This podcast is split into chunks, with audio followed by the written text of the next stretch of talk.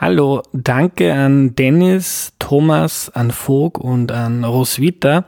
Sie unterstützen Erklär mir die Welt neu, geben also 5 Euro im Monat dafür, dass das Projekt existiert. Gemeinsam mit allen, die den Podcast schon länger unterstützen, macht ihr meine Arbeit hier möglich und damit auch die heutige Folge. Vielen Dank. Alle Infos dazu auf erklärmir.at.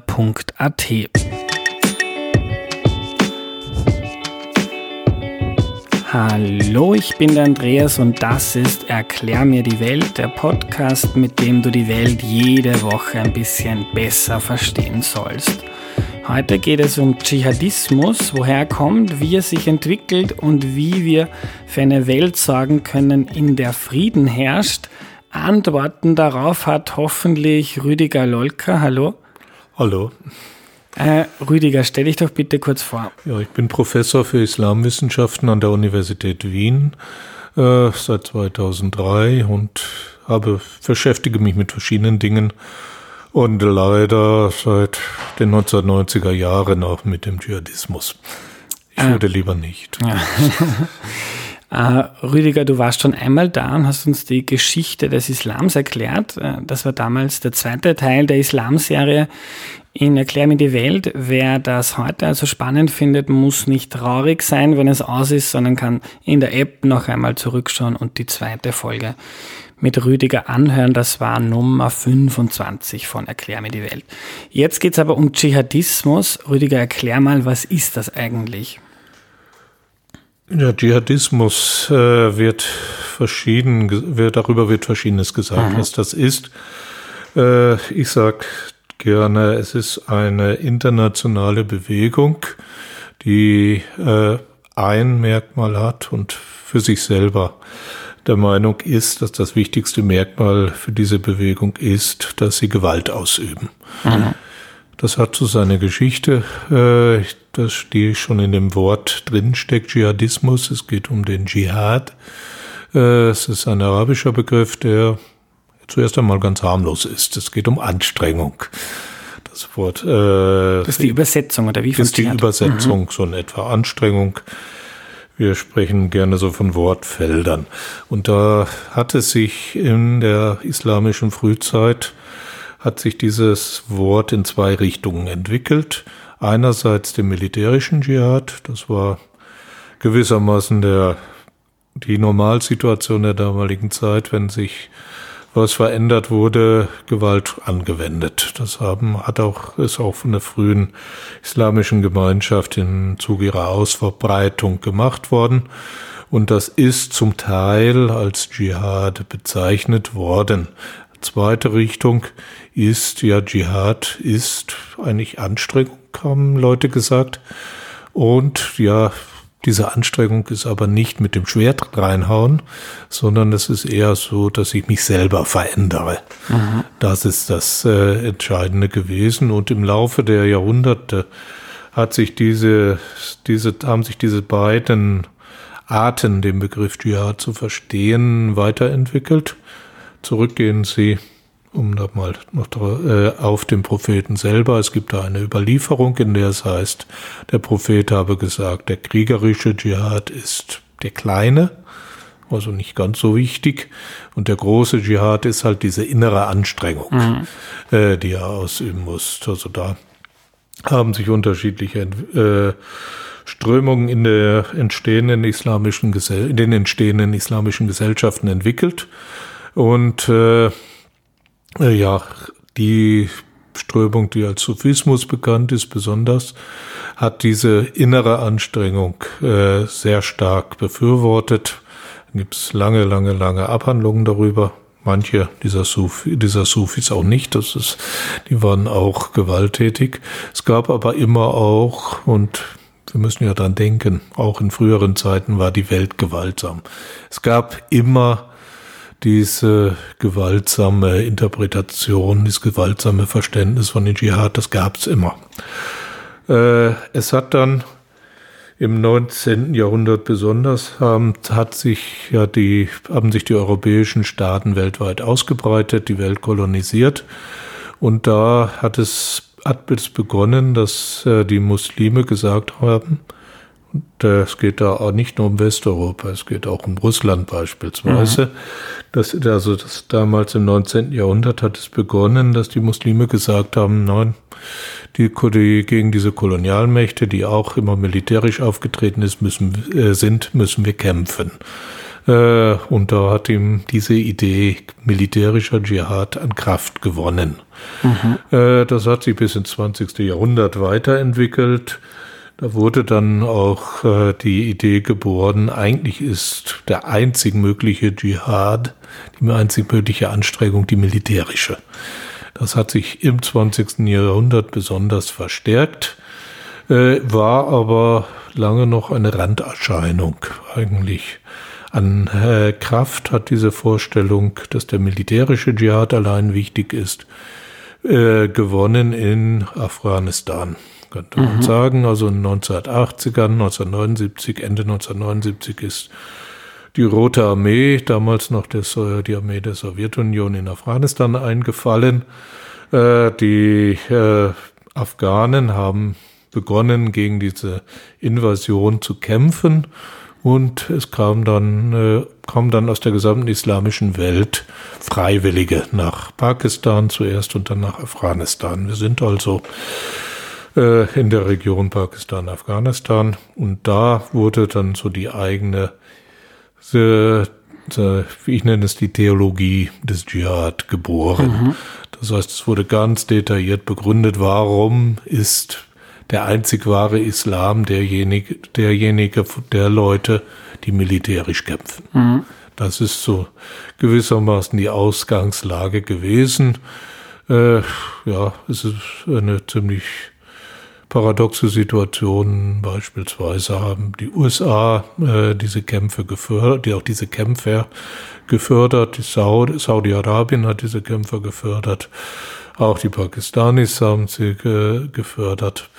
Äh, man könnte sagen, es ist so ein Musterbeispiel für den Historiker, für die Dummheit der Regierenden, äh, sich das sozusagen solche Kräfte selber heranzuziehen und sich dann, dann große Augen zu machen, äh, mhm. dass die nicht verschwinden, wenn es mir passt. Mhm. Also für, bis wenn der moderne Dschihad als militärischer Kampf und damit der Dschihadismus geht bis so rund 1980 zurück, gab Vorläufer. Mhm. Und, und, bevor ja. wir dann äh, in die letzten Jahrzehnte oder in die mhm. äh, aktuelle Zeit kommen, du hast gesagt, Mohammed hat vom kleinen Dschihad gesprochen. Ja. Also wie wir in der ersten Folge mit dir auch gelernt haben, es hat der Islam hat sich ja durchaus auch durch Kriege mhm. äh, verbreitet. Gibt es äh, im Koran oder gibt es eine, eine, eine Grundlage dafür, dass man seine Religion durch den Kampf ausbreitet?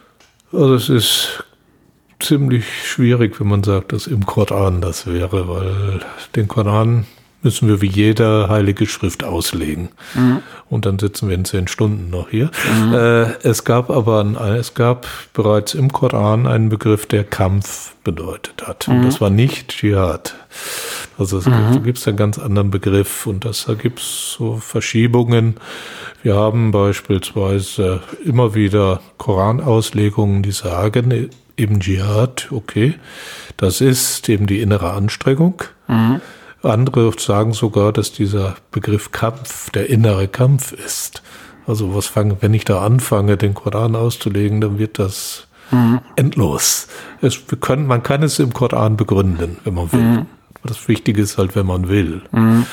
Das ist das Entscheidende. Und diese Leute haben begonnen, besonders so in 1980er noch, noch kurz davor, in den Jahrzehnten eben, da wollten sie einen Islam, der irgendwie ein Kampf gegen den Westen und gegen die, gegen die Kommunisten ist. Mhm. Und das hat sich dann äh, verstärkt immer wieder und die Leute haben gesagt, ja, eigentlich müssen wir, haben gesagt, eigentlich müssen wir wirklich radikal sein.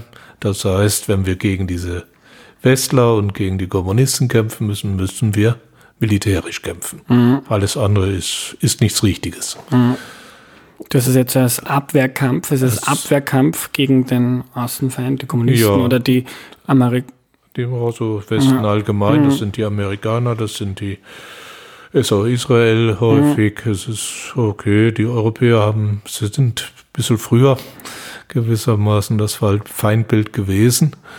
Aber das ist so die moderne Vorstellung. Und mhm. das können wir schwer vergleichen. Wir mhm. haben eigentlich erst seit 250 Jahren äh, so diese Vorstellung, dass es eine islamische Gemeinschaft gibt. Diese eine islamische Gemeinschaft kann sich dann gegen andere verteidigen. Mhm.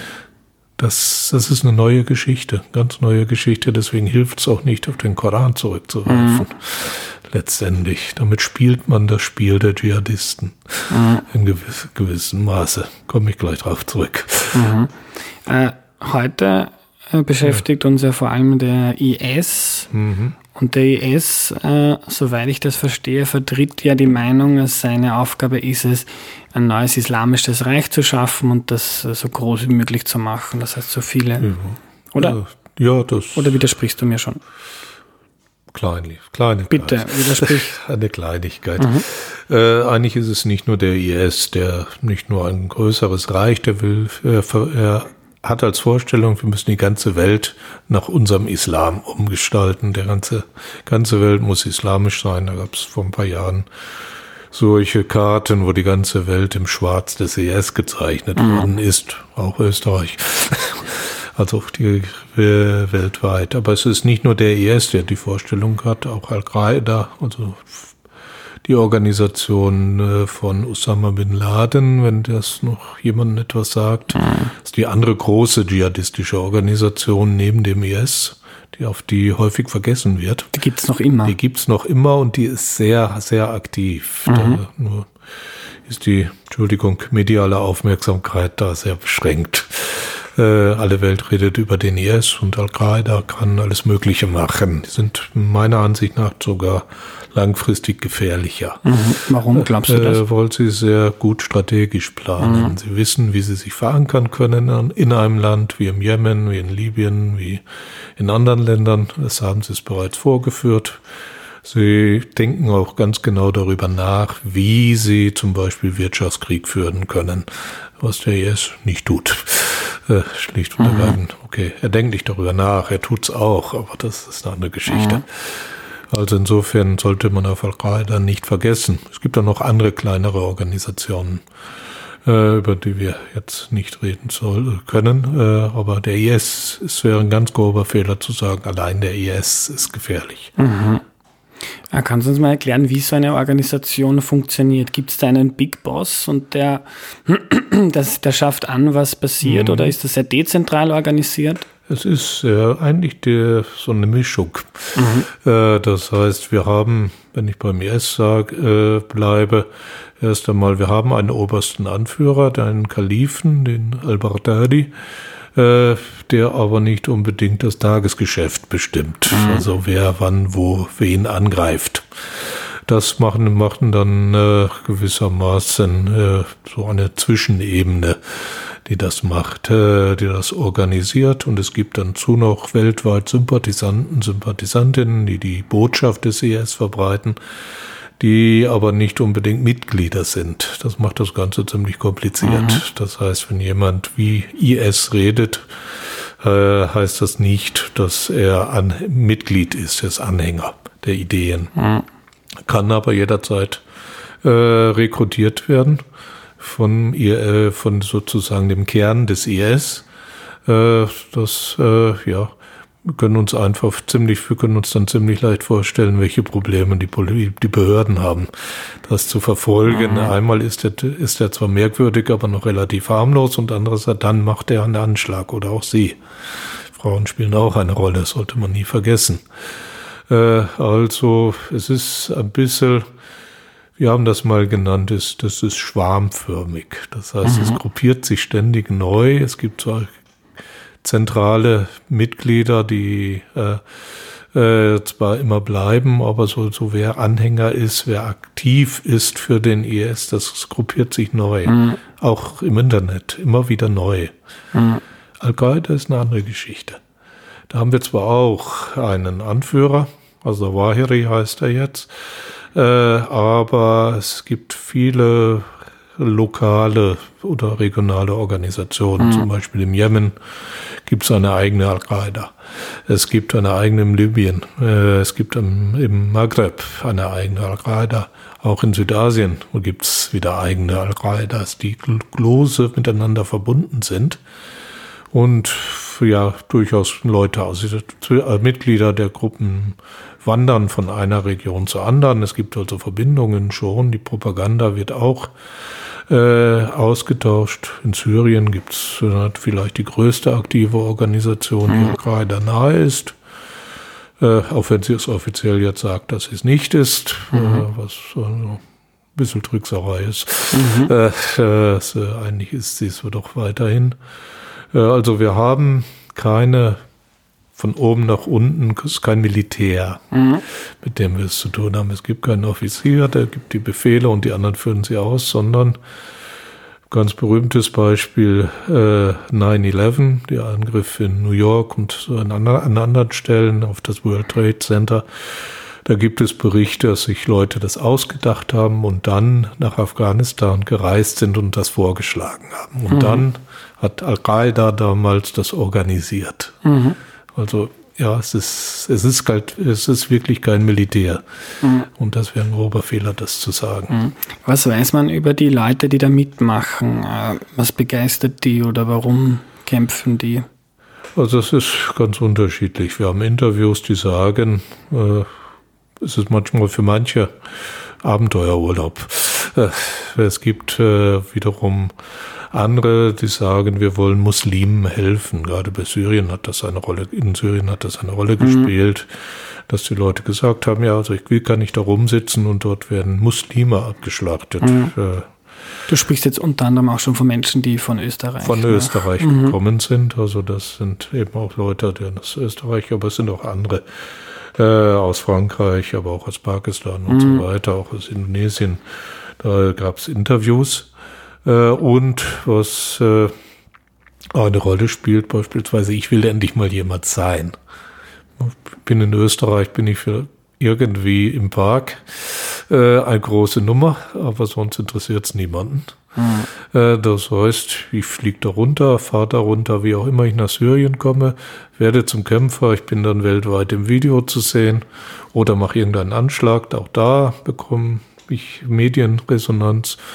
Oder wir haben in Österreich einen Fall gehabt, wo eine junge Frau halt ein Niqab, also ein Burka, sagt man mal, allgemein aufgesetzt hat und hat in der Kronenzeitung äh, äh, eine wahnsinnige Resonanz gehabt. Mhm. Tut mir leid, ich verstehe das nicht, wie das mhm. medial passieren kann.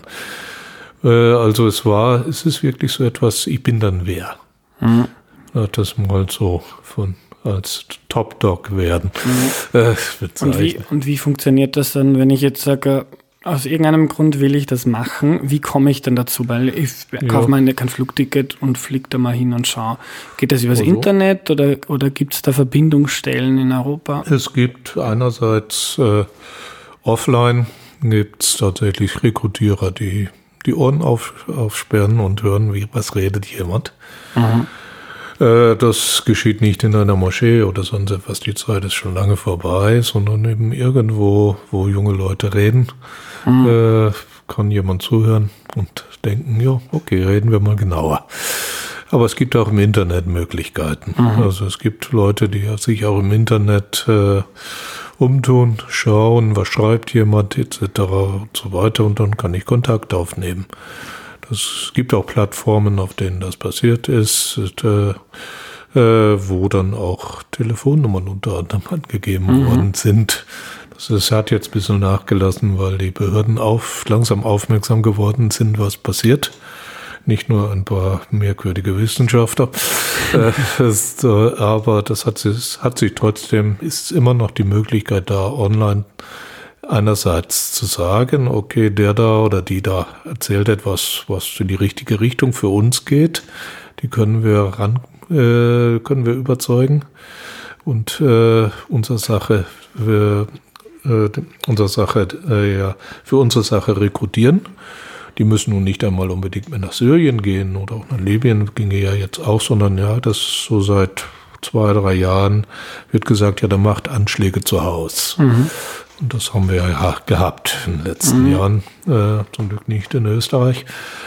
Äh, aber wahrscheinlich auch der Grund, warum der IS so viel präsenter ist als Al-Qaida, weil sie viele Anschläge in Europa. Ja, das ist halt also gewissermaßen das ideale Marketing gewesen. Mhm. Sie haben auch bessere Videos äh, als Al-Qaida, muss mhm. man sagen. Also es ist technisch haben sie begriffen, worum es geht. Mhm.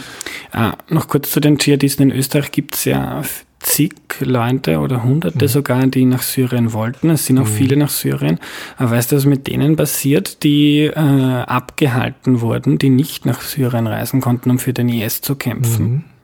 Ja, wir wissen, äh, also es teilweise sind sie durch, äh, sind sie, es müssen auch noch die, Entschuldigung, so besser so, müssen auch noch die hinzuzählen, die aus Syrien zurückgekommen mhm. sind. Die gibt's ja auch. Die, sind, die haben das Problem, dass sie eben schon äh, von den Behörden untersucht werden, straf möglicherweise einen Strafprozess bekommen, ähnliche Dinge mehr. Äh, macht man sich strafbar, wenn man nach Syrien geht? Wenn man, wenn sich nach, deswegen alleine nicht, mhm. aber wenn man nachweisen kann, äh, du hast irgendwelche Verbrechen begangen, hast die Menschen umgebracht etc., was durchaus nachweisbar ist. Es gibt Videos darüber. Mhm. Äh, oder es auf irgendeinem anderen Weg lässt sich mhm. das nachweisen. Du hast den IS oder Al-Qaida oder wen auch immer unterstützt. Mhm. Das ist ja nicht nur die eine Organisation. Dann ist das schon ziemlich schwierig. Das ist bei den meisten, die zurückkommen, die, ja, denen wird der Prozess gemacht. Ja, das muss man mhm. halt, das müssen die Behörden schauen, das mhm. können sie nachweisen. Das, mhm.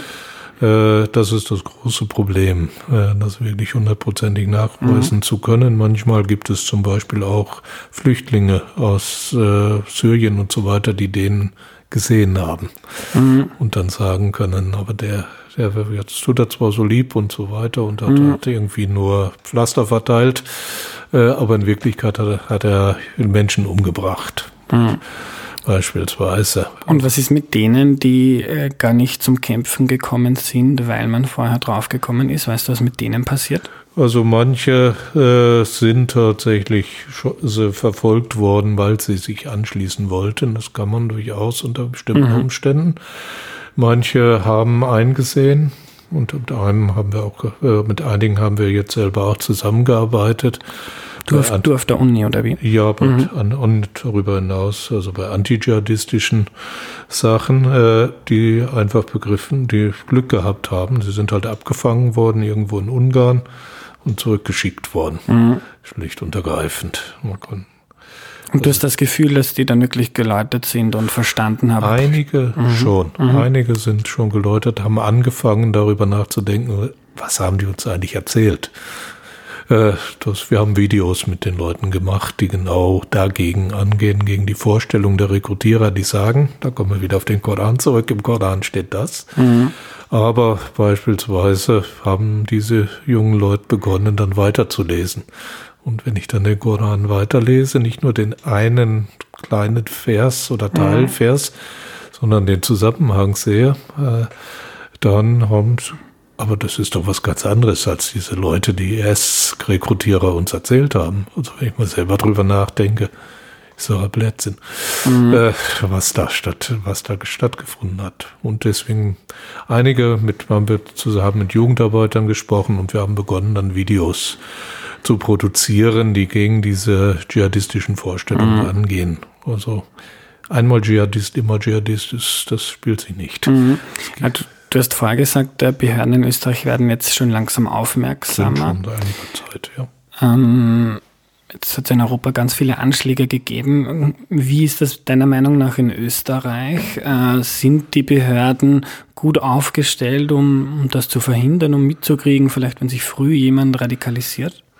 Also manche fallen auf inzwischen, das ist ganz gut und manchmal ist es auch so, dass viele Internetplattformen inzwischen wissen, was, auf, was bei ihnen passiert. Manchen ist das wurscht offensichtlich, mhm. äh, aber äh, es ist besser geworden. Mhm. Behörden insbesondere haben angefangen, Präventionsarbeit zu machen. Das heißt, Lehrern, Lehrerinnen, Sozialarbeitern, Jugendarbeiterinnen und so weiter zu erklären, wo ist, was sind so die Anzeichen? Mhm. Ob man da immer übereinstimmt, aber sie haben versucht, mhm. das Beste daraus zu machen. Also das hat schon einiges gewirkt in der Hinsicht, dass es nicht mehr cool ist, für den IS zu werden. Mhm. Also wir wissen, dass zum Beispiel diese ganz brutalen Videos nicht mehr unbedingt in Jugendzentren äh, herum mhm. gezeigt werden. Das hat nachgelassen. Da haben Geflüchtete spielen zum Beispiel, das können da eine Rolle spielen. Mir hat mal einer erzählt, dass in einem Jugendzentrum da in Wien ist muss ein syrischer Bursch da hingegangen, wollte mit anderen Leuten aus seinem Alter zusammenbringen und da haben ihm dann die äh, Burschen da im Jugendzentrum gesagt, toll, du kommst aus Syrien, da kämpfen unsere Brüder, schau mal. Und ja, er hat dann auch was gezeigt. Das ist meine Schule. Die haben sie äh, in die Luft gejagt. Das mhm. ist mein Onkel, den haben sie um erschossen, etc. Äh, das hat dann irgendwie die Stimmung doch ganz, ganz schnell geändert. Mhm. Also eigentlich, man kann was tun. Mhm. Haben mit einer Hörerin geschrieben, sie ist Lehrerin in Wien. Und sie sagt, sie hat ein, ein, ein, Flüchtlingskind, das seit drei Jahren da ist und das offensichtlich äh, mit dem IS sympathisiert. Gibt es eine Stelle, an die man sich wenden kann oder was soll man machen? Es gibt die Beratungsstelle. Äh, ja, das gibt es, ist von verschiedenen äh, Ministerien auch und so, aber auch von anderen Institutionen getragene Beratungsstelle äh, für, ich vergesse einen fürchterlich langen Namen, Extremismus kommt drin vor. Ich, mhm. ich suche sie dann heraus ja, und gebe sie in die Podcast-Beschreibung ja, mit deiner Hilfe, Rüdiger. Ich kann mir den Namen nicht ja. merken. zum, zum Ende habe ich noch eine große Frage an dich. Äh, mhm. Wenn wir eine Welt wollen, in der, der es den Dschihadismus nicht mehr gibt, was, glaube ich, für viele Menschen im arabischen Raum, also aber auch im Westen eine, eine bessere Welt wäre, wie mhm. kommen wir dahin? Ähm, wir müssen zusammenarbeiten. Wir haben eine Zusammenarbeit mit indonesischen, islamischen Gelehrten, die gegen den Dschihadismus sind, begonnen. Versuchen das jetzt mit äh, Tunesien, in Tunesien aufzubauen. Äh, es gibt viele Musliminnen und Muslime, die sich gegen den Dschihadismus wenden. Wir müssen äh, nüchtern darüber nachdenken, wie kann man das verhindern, wie kann man die finanzielle Unterstützung verhindern. Also es, irgendwo kommt das Geld, mhm. äh, von denen die, äh, diese Organisationen leben. Das heißt, wir müssen genau darüber na, na, draufschauen, nachdenken, was können wir tun und nicht wie eine Schlange auf, äh, wie eine, Entschuldigung, wie ein, wie ein Kaninchen auf die Schlange schauen mhm. und denken, der böse Dschihadismus beißt mich. Nein, wir können was tun, selbst wenn sie, wenn sie Anschläge machen, dann helfe ich den Menschen. Mhm. Oder wie es mir mal dann aus Indonesien jemand erzählt hat, als dort ein Anschlag gegeben hat in Jakarta, er meinte ja, zwei Stunden später waren die Erdnussverkäufer wieder am Platz und haben verkauft. Erstmal mussten sie natürlich leben, aber sie, das, das haben, da haben sie sich nicht von einschüchtern lassen. Mhm. Das ist, man muss eines verstehen, Terror das ist Dschihadismus, ist Terror. Und Terror ist eine Art Kommunikation, hat man das mal genannt. Das heißt, ich will Angst erzeugen. Also, es gibt eine ganz einfache Sache, das eine ganz einfache Reaktion. Ne? Die Angst, das, das spielt sich nicht. Das ist, ich meine, ihr jagt mir keine Angst da ein. Wir erwischen euch und ihr verliert. Die Dschihadisten sagen, wir lieben den Tod, deswegen sind wir stark. Ich, ich bin ein bisschen sarkastisch und sage dann halt, ja, wir lieben, das, wir lieben das Leben und deswegen sind wir eh stärker als der Tod. Ja. Danke, Herr Rüdiger. Gerne.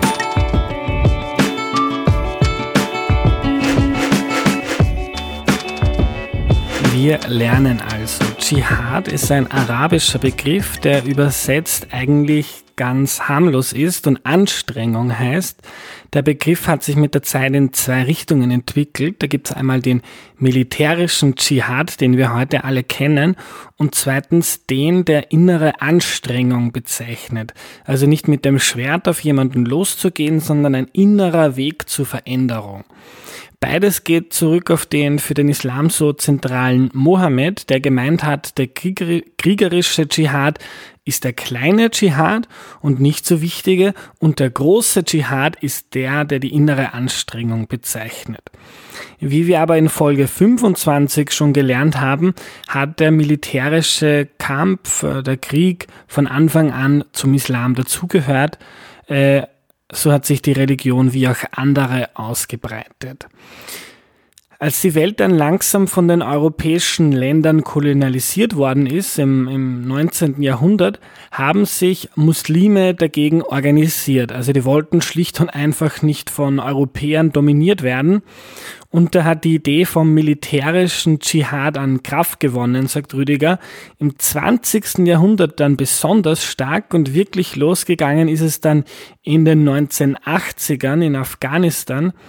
Damals ist die Sowjetunion dort einmarschiert. Aus der ganzen islamischen Welt sind dann Muslime dort hingekommen, um zu kämpfen. Und weil die Amerikaner Afghanistan nicht den Sowjets überlassen wollten, haben sie diese muslimischen Kämpfer, die Dschihadisten, unterstützt. Genau wie Pakistan und Saudi-Arabien und diese radikalen Muslime haben dann die Theologie des Dschihad geboren.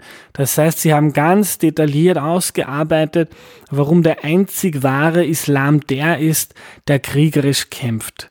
Das ist so etwas wie ein trauriger Treppenwitz der Geschichte, dass der moderne Dschihadismus, gegen den die USA heute an vorderster Front kämpft, erst mit der Unterstützung der USA selbst so stark geworden ist, wie er heute eben ist. Äh, das war's für heute. Danke fürs Zuhören. Wenn dir die Folge gefallen hat, denk bitte darüber nach, ob du Erklär mir die Welt nicht finanziell unterstützen möchtest. Mit ein paar Euro im Monat äh, hilfst du mit, dass, dass es das Projekt weitergibt. Alle Infos dazu auf erklärmir.at. Danke an alle, die das schon machen. Bis zum nächsten Mal. Tschüss.